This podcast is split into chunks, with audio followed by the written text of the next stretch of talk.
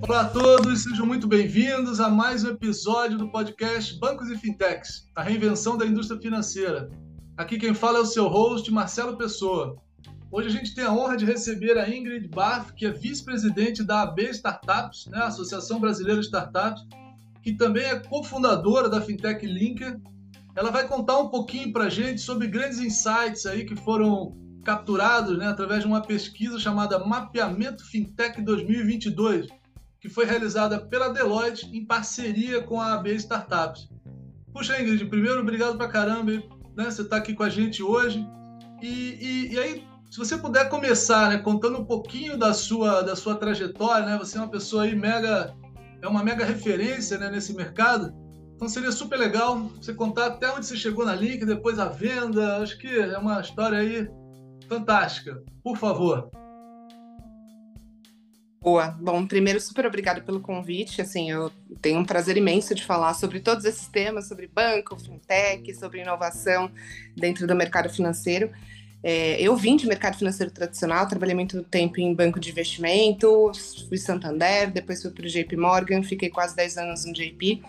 E foi um MBA que me despertou para esse mundo da, da inovação. Eu não tinha certeza ainda qual era exatamente o que eu queria fazer, o business que eu queria fazer, mas eu sabia que eu não queria mais trabalhar no mercado financeiro como eu estava trabalhando.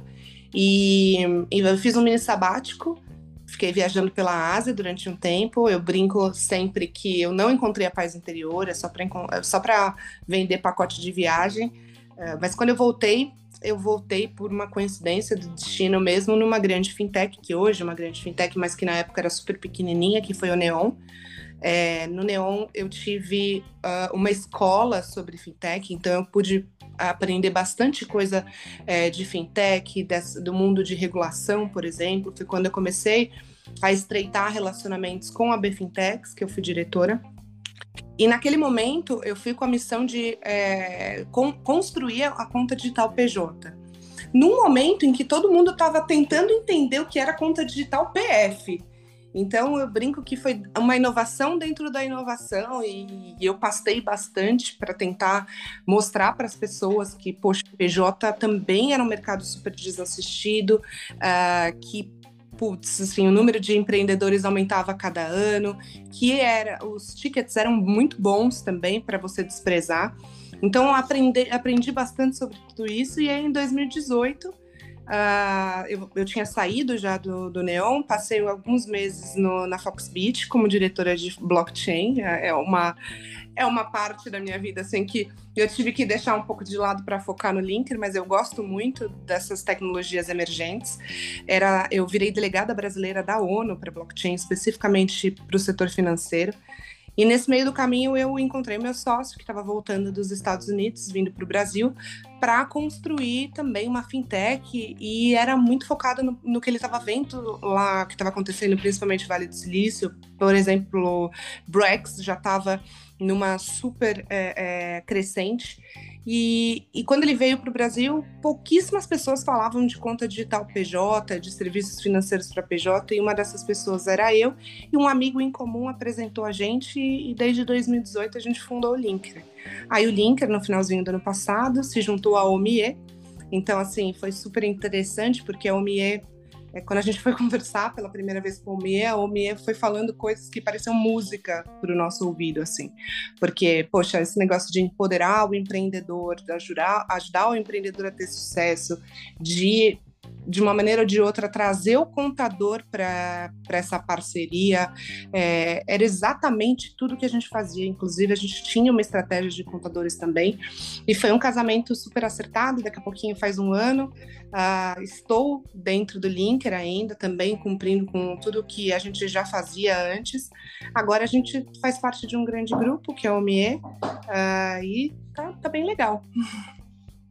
Que bacana, parabéns. Né? Bela, bela trajetória aí nesse, nesse setor, né? Vamos depois falar um pouquinho aí de né, esse futuro, né? Acho que tem muita coisa nova vindo também, né? Mas... É, é, é destacar falar. que fala sobre a nossa história, conta uma história, na verdade, o storytelling parece super bonito, né? Parece que, poxa, a gente acordou, os passarinhos cantando e deu tudo certo. Ah. E, meu, aconteceu o Gil Palmier e fomos felizes para sempre. Mas a gente sabe que essa jornada não é assim. A gente sabe que, poxa, é, é muito não para você receber um sim. É, foram muitas dificuldades, muitas mesmo. E eu gosto de destacar para tentar também não iludir ninguém que queira entrar nesse mercado e depois acha que vai ser tudo muito lindo, maravilhoso. E assim, o, o caminho é bastante difícil mesmo, bastante tortuoso.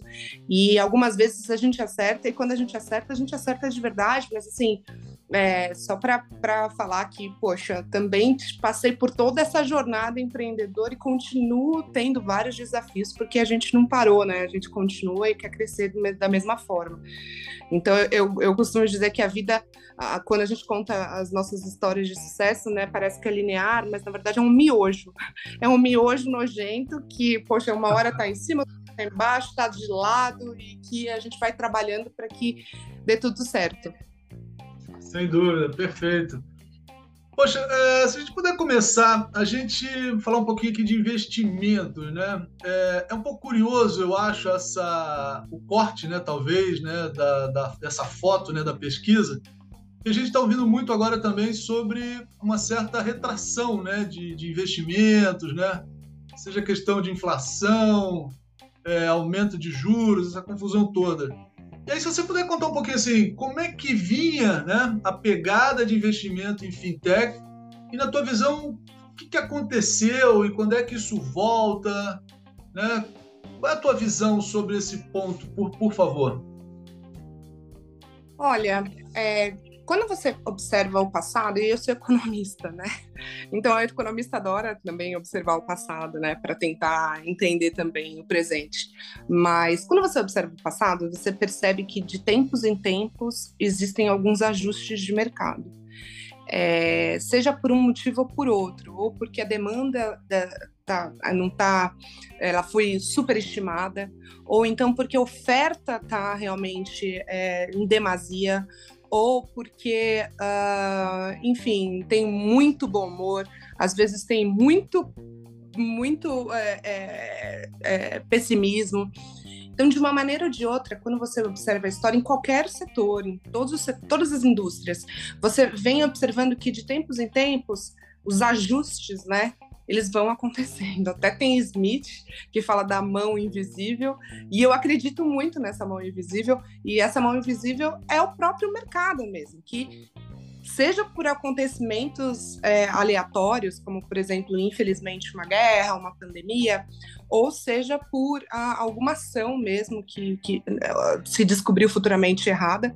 É, mas existem esses ajustes e o que está acontecendo hoje, principalmente no mercado de startup, não é único exclusivo de fintech, é um pouco desse ajuste houve sim muitas vezes um otimismo, houve um, um, uma crença num modelo de negócio específico que era um crescimento extremamente acelerado da base, é, com muito cash burn. Uh, e que no momento de crise você enxuga isso e aí você tem que rever um modelo de negócio para mostrar para os investidores os resultados. Então, eu, eu sei que eu sou um pouco otimista, né? empreendedora é bastante otimista, inclusive, mas eu enxergo isso como um dos milhares de ajustes que a gente passou e vai passar é, e que, ah, enfim, os modelos de negócio eles vão se acomodando, eles vão se adaptando, e aí a gente vai tendo outros tipos de rodada, porque é, não só em fintech, como eu falei, eu acho que no mercado de startups como um todo, a gente via alguns modelos de negócio que, poxa, é, era só baseado nesse crescimento super acelerado e, pô, depois pensa no como vai rentabilizar, era muito mais fácil você ter uma base grande e depois você rentabiliza, e isso foi é, uma aposta. Para alguns modelos deu certo, para outros não deu, e agora a gente ajusta, ajusta a rota. É, mas só falando que para todos nós do mercado, essas notícias elas não são legais, sabe? Então assim, a gente não gosta de ver colega nosso de fintech com problemas em captar É, a gente não gosta de ver, por exemplo, modelos sendo extremamente é, ressachados, só que estão há anos aí no mercado, é, também aí dando a cara a tapa, tentando inovar num mercado que a gente sabe que é muito centralizado, muito, uh, uh, uh, muito ali é, centralizado mesmo em cinco grandes bancos, então não é um ambiente fácil de você trabalhar, e, e eu falo que eu fico chateada com isso, porque como eu falei, né, a gente sabe o dia a dia do empreendedor, então é, eu, eu, me compadeço muito de todos esses colegas que estão passando por esses ajustes, mas no meu ponto de vista são ajustes, são ajustes de um otimismo que existiu e por condições até alheias a, a, a, ao empreendedor é, aconteceram e agora a gente tem que trabalhar com essas variáveis. Perfeito. E uma dúvida assim, agora, né? Vamos, vamos chamar a turma que está aí numa fase ainda pré-seed, seed, ou, ou, a turma que já deu uma, uma crescida boa, aonde que nesse momento há menos facilidade, vamos assim, de. Ou aonde que a vida continua igual, né? Você sabe dizer? Eu estimo, aí é uma opinião pessoal mesmo, que a vida continua igual para os é, menores para os pequenininhos, naquele que estão no pré-seed, como você, anjo, pré-seed, seed, é, como é, eles estão no começo, você consegue ajustar mais rápido essa rota, né? Então você consegue dar lá um refresh na planilha, é, refazer os cálculos e aí ir com um valuation, por exemplo, muito mais pé no chão para as rodadas.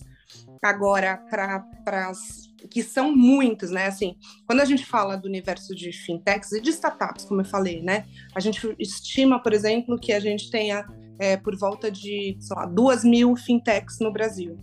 Tem fintech que não se considera fintech, enfim, mas estima-se que tem umas duas mil é, fintechs no Brasil. 92, 90% dessas fintechs são pequenas fintechs. São ali é, estágio inicial ou bem pequenas. Então, uh, para as maiores, ficou realmente um pouco mais difícil de você manter os valuations mais esticados, como a gente vinha observando. Agora, para a esmagadora maioria das fintechs que estão naquele early stage, que são menores, é, eu acho que a vida continua business as usual, sabe? Legal. Uma outra curiosidade, né? Até nesse, nesse mapeamento também, você que é uma, uma representante da, das mulheres, né? Nesse mundo, né? Que Falando em concentração aí, né? Também tem uma concentração grande, né, de homens, né? Como é que tá mudando isso? Você acho que não deixa de ser um exemplo aí também onde inspira, né? Inspirou aí outra, outras mulheres. Como é que você vê esse movimento? Olha, eu acho que a gente tem bastante trabalho pela frente. É, eu acho que não é uma mudança de um dia para o outro. Eu, eu, confesso que eu trabalho ardua, arduamente todos os dias para tentar trazer mais colegas para o palco, para expor mais outras pessoas, outras empreendedoras que eu sei que estão fazendo um trabalho super legal, é, que estão desempenhando um papel legal, que estão têm boas ideias, por exemplo.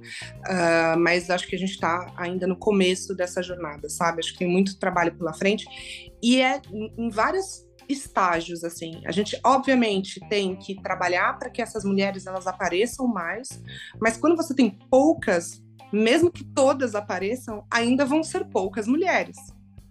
Então a gente tem que trabalhar também para despertar o interesse das meninas, é, das adolescentes, das jovens que ainda vão cursar a faculdade ou que estão, é, de uma maneira ou de outra, buscando uma carreira no mercado financeiro, para não desistir, para seguir, para se interessar por matérias como engenharia, matemática, ciências, tecnologia, principalmente tecnologia, porque a gente sabe que esse é um mercado de fintechs, por exemplo, muito tecnológico, é, para que a gente mude esse cenário. Então, não adianta a gente querer mudar só com o que tem agora, porque se a gente tem 10 fundadores de fintech, não dá para a gente colocar é, as 10 num evento para poder acomodar e ficar mais é, é, equilibrado né, essa questão de gênero. Uh, mas se a gente trabalha em outras, em outros, outras esferas, outros estágios, acho que a gente eh, daqui a algum tempo a gente vai ver alguma mudança efetiva. Mas é, é, é difícil, é um trabalho assim step by step, de formiguinha, todos os dias. É, e não pode não pode desanimar, né? Muitas vezes desanima, mas você tem que ir lá se automotivar para continuar a jornada e tentar ser uma referência positiva. Eu costumo dizer também, Marcelo, que é, estar numa posição de destaque tem muita responsabilidade, porque eu tenho que olhar por mim, mas eu tenho que olhar por todo mundo que vai vir e todo mundo que está ali próximo, que de uma maneira ou de outra se inspira, porque a gente não tem muito essa noção, né? Então a gente não tem como mensurar esse tipo de coisa. Então o que melhor a gente pode fazer é ser um bom exemplo para todo mundo, né? Dentro de casa, fora de casa, profissionalmente, mas principalmente quando a gente está falando de mercado extremamente masculino, eu tento todos os dias ser um bom exemplo nesse sentido. É uma grande responsabilidade, então você tem que tomar cuidado com o que você fala, porque isso impacta muitas pessoas. Como eu falei, é, é um trabalho de formiguinha, é difícil pra caramba, porque eu sou ser humano também, seres humanos erram, mas eu todos os dias eu penso muito bem nas coisas que eu vou falar, porque eu sei que isso pode impactar as pessoas, então ter esse cuidado eu acho super importante também. Perfeito, legal, muito bom. Outro ponto, Ingrid, é, em termos de assim segmentos, né, como, as categorias, né, das fintechs hoje, né, com base nessa nessa, nesse novo mapeamento, você vê alguma mudança de, é, é, não vou dizer de tendência, né? mas eu lembro que por mês de pagamento era o que mais bombava, né? crédito bombava. Isso continua? Tá, tá vindo aí algum outro, alguma outra categoria, vamos dizer assim, crescendo mais do que a média? Como é que você está vendo essa a composição dessa carteira, vamos dizer assim? É, de verdade, é, é bem que você falou, assim, uns anos atrás a gente tinha é, a parte de pagamentos como uh, carro-chefe dessa fila. Então, assim, grande parte das fintechs era dessa parte de pagamentos, e aí pagamentos, entenda-se, é, pagamento de boleto, as wallets, né, que são as contas de pagamento. É, existiam, inclusive, as fintechs de emissão de boleto, uh, de cartão de uh, cartão pré-pago. Isso tudo entra ali dentro do, do, da vertical de pagamentos. E na sequência sempre foi crédito. Então a gente tinha ali essas duas, é, fazendo dobradinha ali, né? Tipo, é, pagamento e crédito durante muito tempo. O que a gente vem observando até nesse mapeamento é uma, é, uma um interesse maior dos fundadores por uh, fintechs que sejam de back-office. E aí, quando eu falo back-office, é, são uh, fintechs que estão mais preocupadas em resolver os problemas de tecnologia financeira de outras empresas. É, por exemplo, uh, vou dar um exemplo aqui de uma que é bem, algumas que são bem conhecidas, né, que são de Bank as a Service. Então você tem Swap, você tem Pomelo, você tem Doc, é, que são os que gente, as fintechs que a gente chama de back office. Então a gente viu que uh, mudou muito rápido isso de uns tempos para cá. De fato, esse, é, essas fintechs de Bank as a Service têm é, sido bastante bastante procurado pelos empreendedores, despertou o interesse dos empreendedores. E também crédito continua nessa lista, como também despontando aí. Eu acho que a gente ainda tem muito caminho pela frente com relação a crédito. Com relação a pagamentos também, mas hoje em dia a gente já tem mais oferta. Acho que agora a questão de pagamentos é você ter essa educação financeira mesmo. Agora, é, a parte de crédito, poxa, a gente, se a gente tem metade da população brasileira desbancarizada, 70% a gente acredita, estima, são estimativas assim super informais. 70% não tem acesso a crédito. Então, ó, o tamanho do mercado que a gente pode alcançar ainda, e crédito tem de tudo quanto é tipo, né? Então, você tem empréstimo pessoal, é, capital de giro para a empresa, você tem cheque especial, é, é, créditos atrelado, por exemplo, ao faturamento da empresa, com, com garantia no faturamento, adiantamento é, de recebíveis. Então, tem uma série de tipos de crédito que eu acho que a gente vai ficar uns anos ainda é, vendo essa lista crescer. Agora, um outro ponto, Ingrid, é, em termos de assim, é um número né, de fintechs, por outro lado, também muito grande, né? Parece assim, né? É, em termos de consolidação desse mercado, você já está vendo algum movimento? Isso é uma tendência é inevitável? Como é que você vê isso? Eu é, vejo com muitos muito bons olhos. Assim, né? O que aconteceu com o Linker foi exatamente um exemplo dessa consolidação.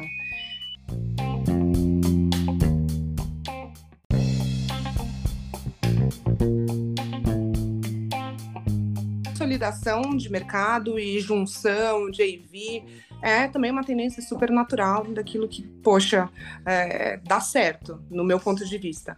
Então, muitas vezes, é para uma empresa maior, é muito mais fácil é, você comprar uma outra empresa do que você desenvolver internamente. Por outro lado, também é super mais fácil você, quando você quer é, diversificar uma, uma linha de negócio, você não criar essa linha de negócio, você simplesmente uh, adquire uma empresa, investe numa empresa. A gente viu também muitas empresas fazendo investimento estratégico. Então, eu acho, eu vejo com muito bons olhos, assim, de coisas a serem desenvolvidas. Porque se esse movimento acontece, significa que deu certo, sabe?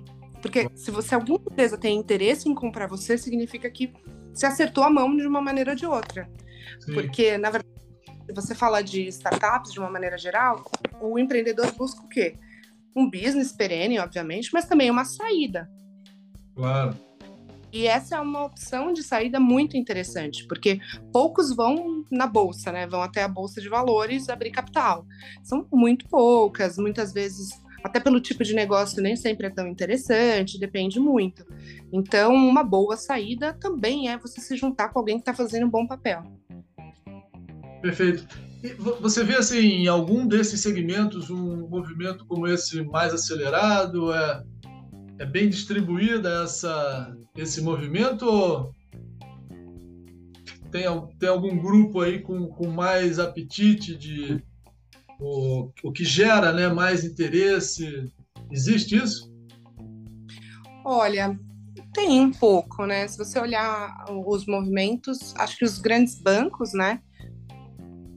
Obviamente, eles têm interesse muitas vezes em business de fintech e empresas de varejo também. Eu vejo bastante movimentação.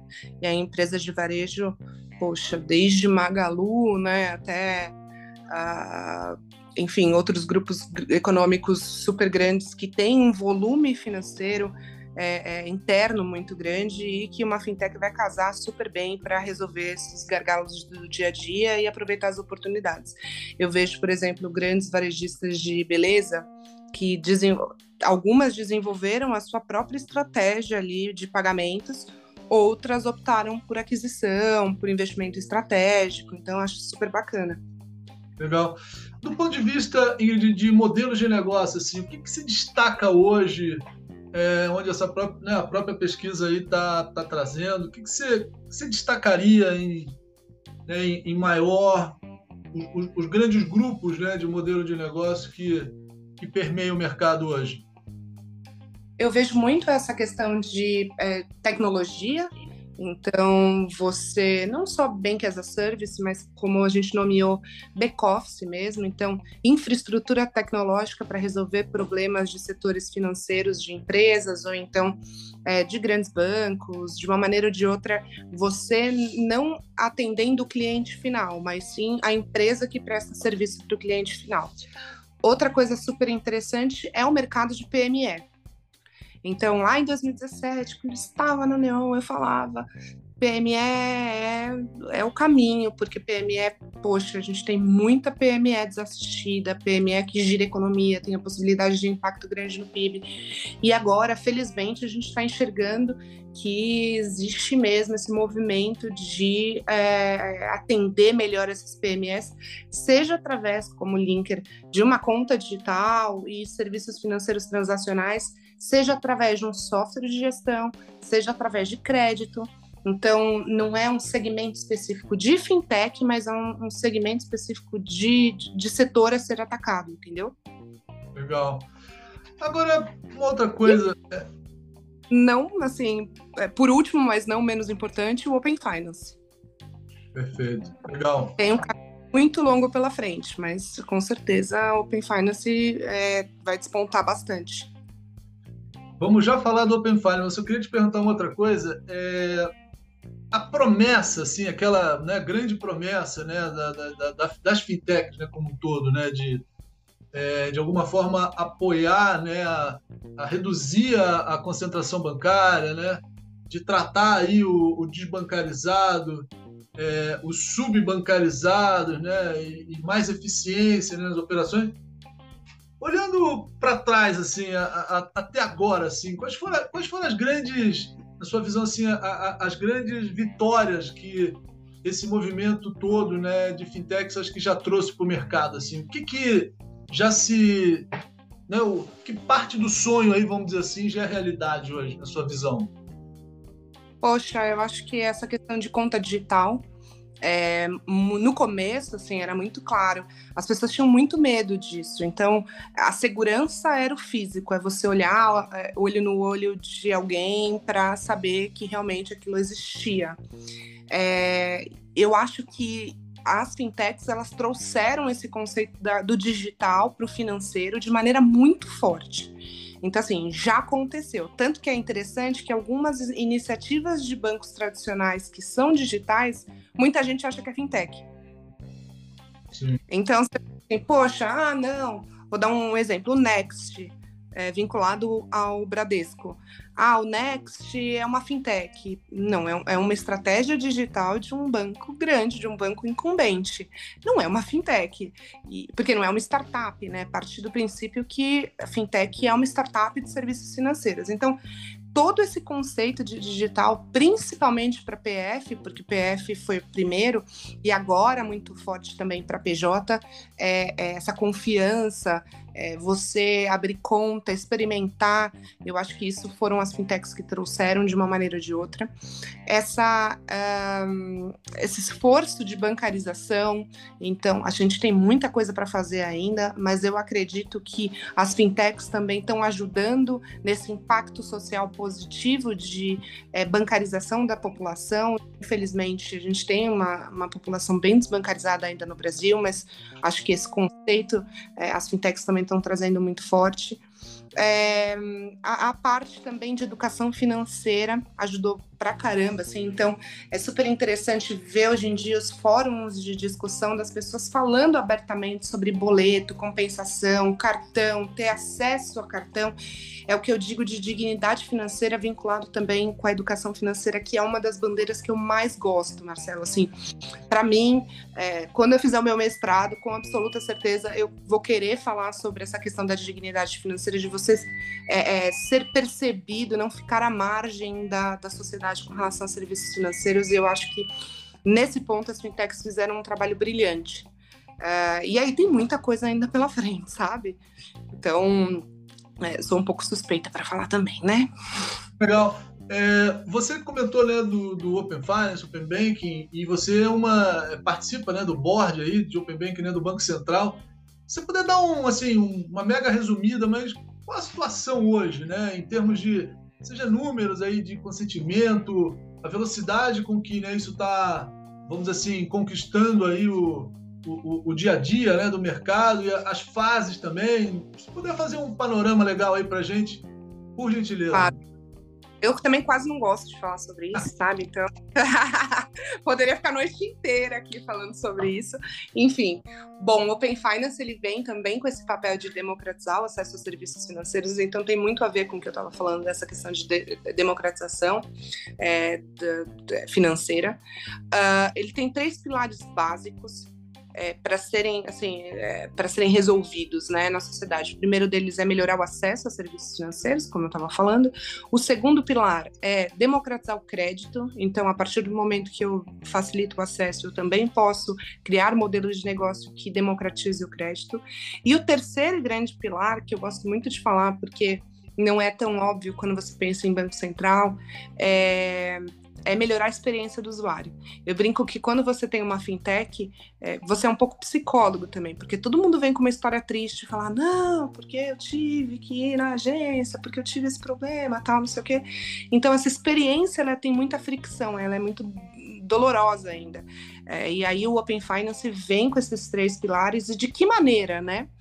Uh, fazendo com que o consumidor se empodere dos seus dados de consumo, de comportamento financeiro. Então, como é que funciona hoje? Hoje você fica preso dentro de uma instituição porque você não consegue pegar, exportar os seus dados e com, é, é, compartilhar com uma outra instituição. Então você acaba ficando tudo lá, porque você tem ali a conta, há 15 anos você tem a conta lá, então quando você vai pegar crédito, obviamente aquele banco te conhece muito mais do que outros, você não consegue trazer esse, essa experiência, essa experiência não, esses dados financeiros para nenhum lugar, e aí você fica lá preso. É, isso é muito ruim para a competição, né? E, muito ruim para a inovação, mas também muito ruim para o consumidor, porque é, ele não vai pegar aquilo que é melhor para ele, ele vai pegar aquilo que está disponível. E vai estar tá disponível única e exclusivamente naquela instituição que ele tem há anos. O Open Finance é, vem com essa possibilidade, esse empoderamento. Então, eu sou dona dos meus dados pela LGPD, Lei Geral de Proteção de Dados. Já que eu sou dona dos meus dados, eu posso compartilhar com quem eu quiser quais dados eu quiser e por quanto tempo eu quiser. Então, o Open Finance é a infraestrutura que vai trazer esse poder para o consumidor para que ele consiga fazer esse compartilhamento de maneira extremamente segura. Então, é importante falar isso que não é uma piscininha de dados que os bancos vão lá, as fintechs mergulhar atrás dos seus dados. Não. É quando você quiser, você que vai solicitar, falar, eu quero compartilhar os meus dados com tal, tal, tal instituição, quais dados você quer compartilhar e por quanto tempo, e depois isso é, pode ser revogado a qualquer momento. Então, é uma liberdade super interessante, um poder muito importante também para o sistema financeiro. E eu costumo dizer que vai ter um Brasil antes, e o, que, que, que, nem o plano real, um Brasil antes e um Brasil depois do Open Finance.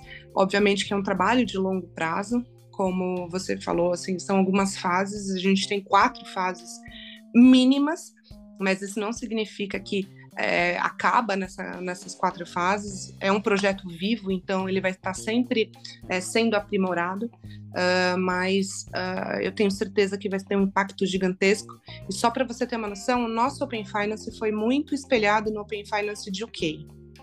Então, a gente viu que teve esse Open Banking, Open Finance lá em UK, e a gente bebeu muito dessa fonte. Muitas, muitas das coisas, inclusive de governança que a gente tem aqui no Open Finance do Brasil, foi de lá. Foi o, que a gente observou por lá.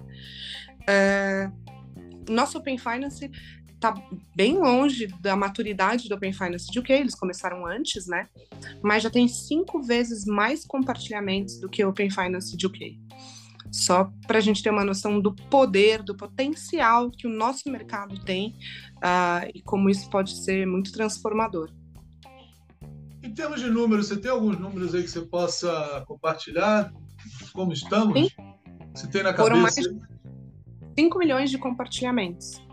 E aí, no comparativo, né, em UK, é, de dados, né, 5 milhões de dados compartilhados. Em UK, na mesma mesma data de comparação, né, mesma base de comparação, foram um milhão é, é de compartilhamentos. Então, uh, é, é, assustador, assim. Tudo aqui é, é superlativo.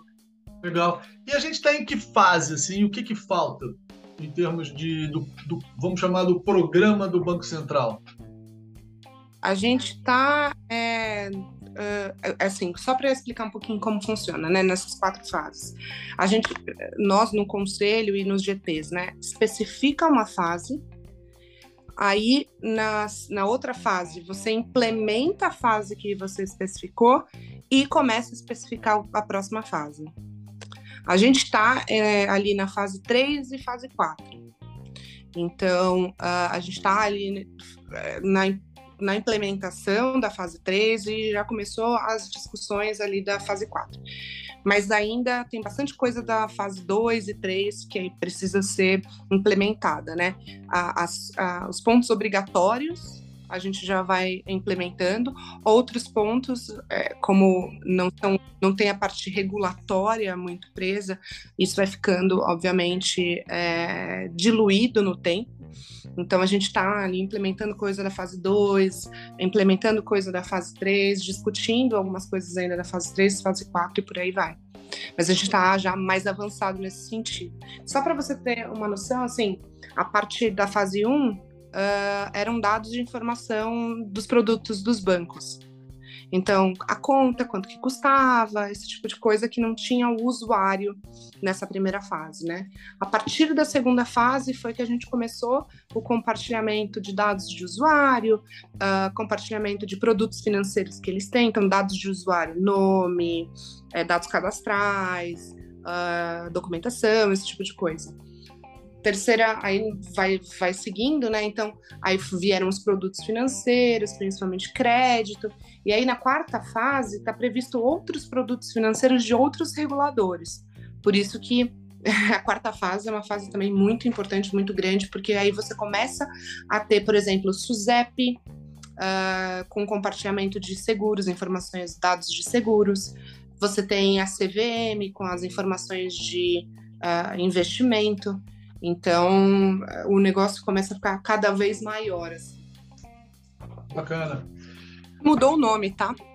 Inclusive, porque open, era Open Banking, e aí Open Banking é um, um nome que foca muito em produtos bancários, é, de banco mesmo, mas como você tem outros reguladores que regulam outros produtos que são financeiros, mas que não necessariamente são bancários, como, por exemplo, a parte de seguros, como, por exemplo, a parte de investimentos de mercado de capitais, é, a gente mudou o nome para englobar todos os produtos que não sejam exclusivamente bancários. Então, foi de Open Banking para Open Finance. Legal. Aí, para a gente terminando, Ingrid, é, você comentou, né, poxa, embaixadora aí da blockchain, né, aqui no Brasil, é, fantástico. É, em termos de assim, óbvio, né? Fintechs de, desse mundo cripto, né? Mais até um modelo de quase que de corretoras aí, né? Mas o que, que você está vendo também de um movimento aí de Web3, né? De tokenização, né? O, a, os data wallets, né? E tal. E aí, assim, já emendando na, na, questão final, assim, como é que você vê, né? O futuro, né? Do dinheiro, obviamente não o dinheiro físico aí, né? O dinheirinho do, né? Mas como é que você está vendo isso tudo? Onde é que a gente vai parar? Não sei se você assistiu também a apresentação do presidente do Banco Central, né? Agora na, no, no EICIAB, né? Que assim, eu achei aquilo ali incrível, né? Assim, esse negócio de fintech virou fichinha. Open Finance, Pix, né? Meu, não é mais nada, né? Assim, a conversa é, é, é assim, tá bem longe disso, né?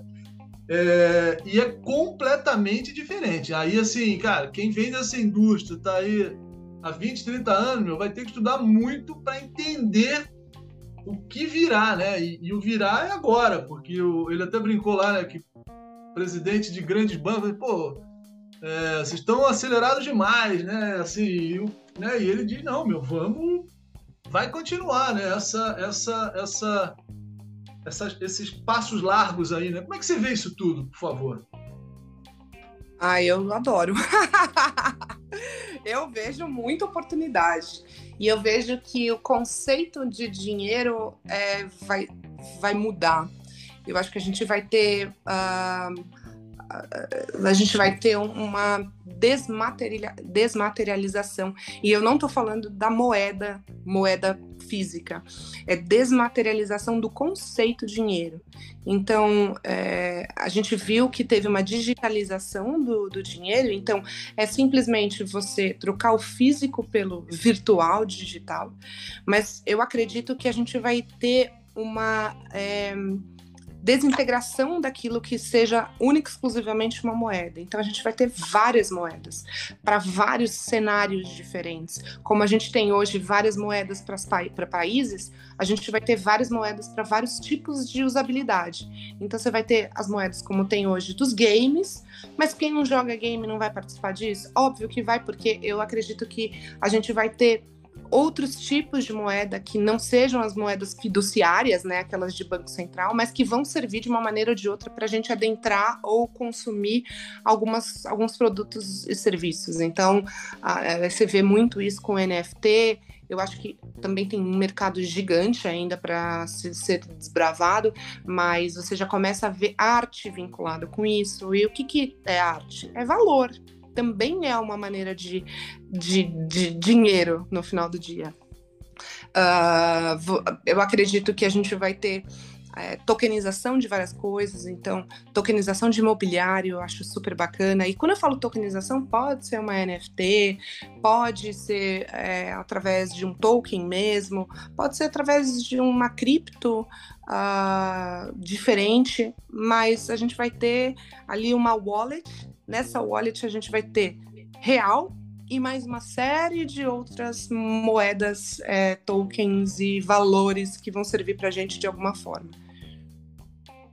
Legal. Também de futurismo muito doido, tá? Então, assim, é, eu validei com as vozes na minha cabeça, não tem nenhuma pesquisa científica por trás disso. Legal. Por último, Ed, assim, sei se vem à sua cabeça algum livro, um filme, o que que a turma que está querendo entender esse principalmente esse, esse, esse futuro aí, né? Essa desmaterialização aí, como você fala. O que, que você indicaria aí para quem já quiser dar assim, o, o salto para o futuro?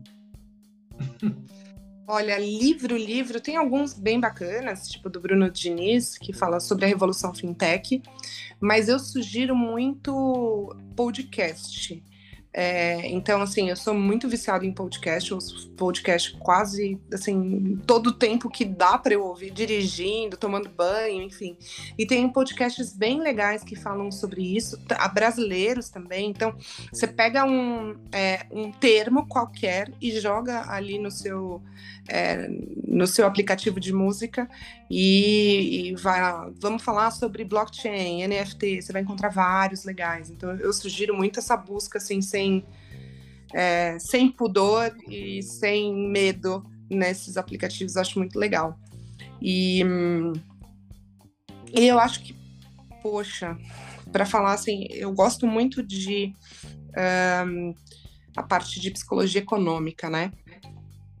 Eu acho que para entender um pouco no, do nosso comportamento daqui para frente, acho que vale também a gente sempre falar um pouquinho uh, sobre psicologia econômica.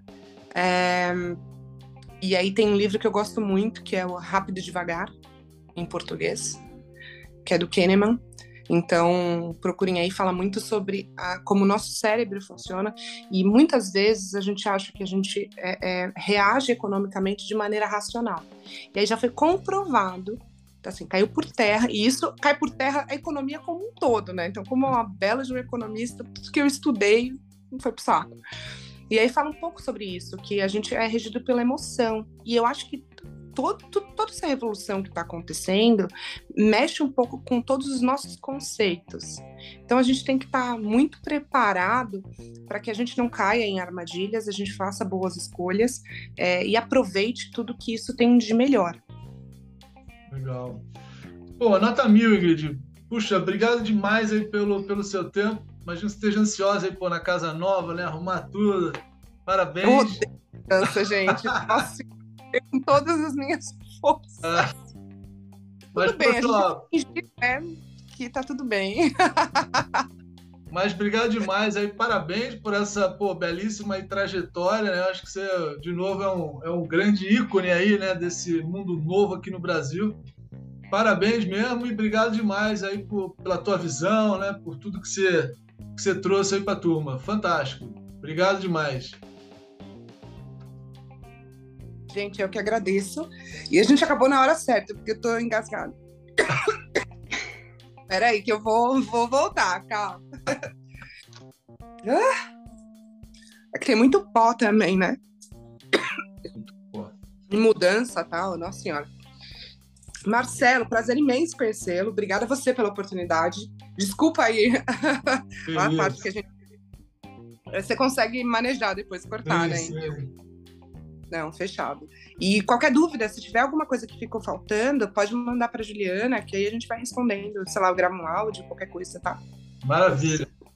Obrigadão. Tudo de bom. Obrigada, Valeu. Ingrid. Tchau, Ju.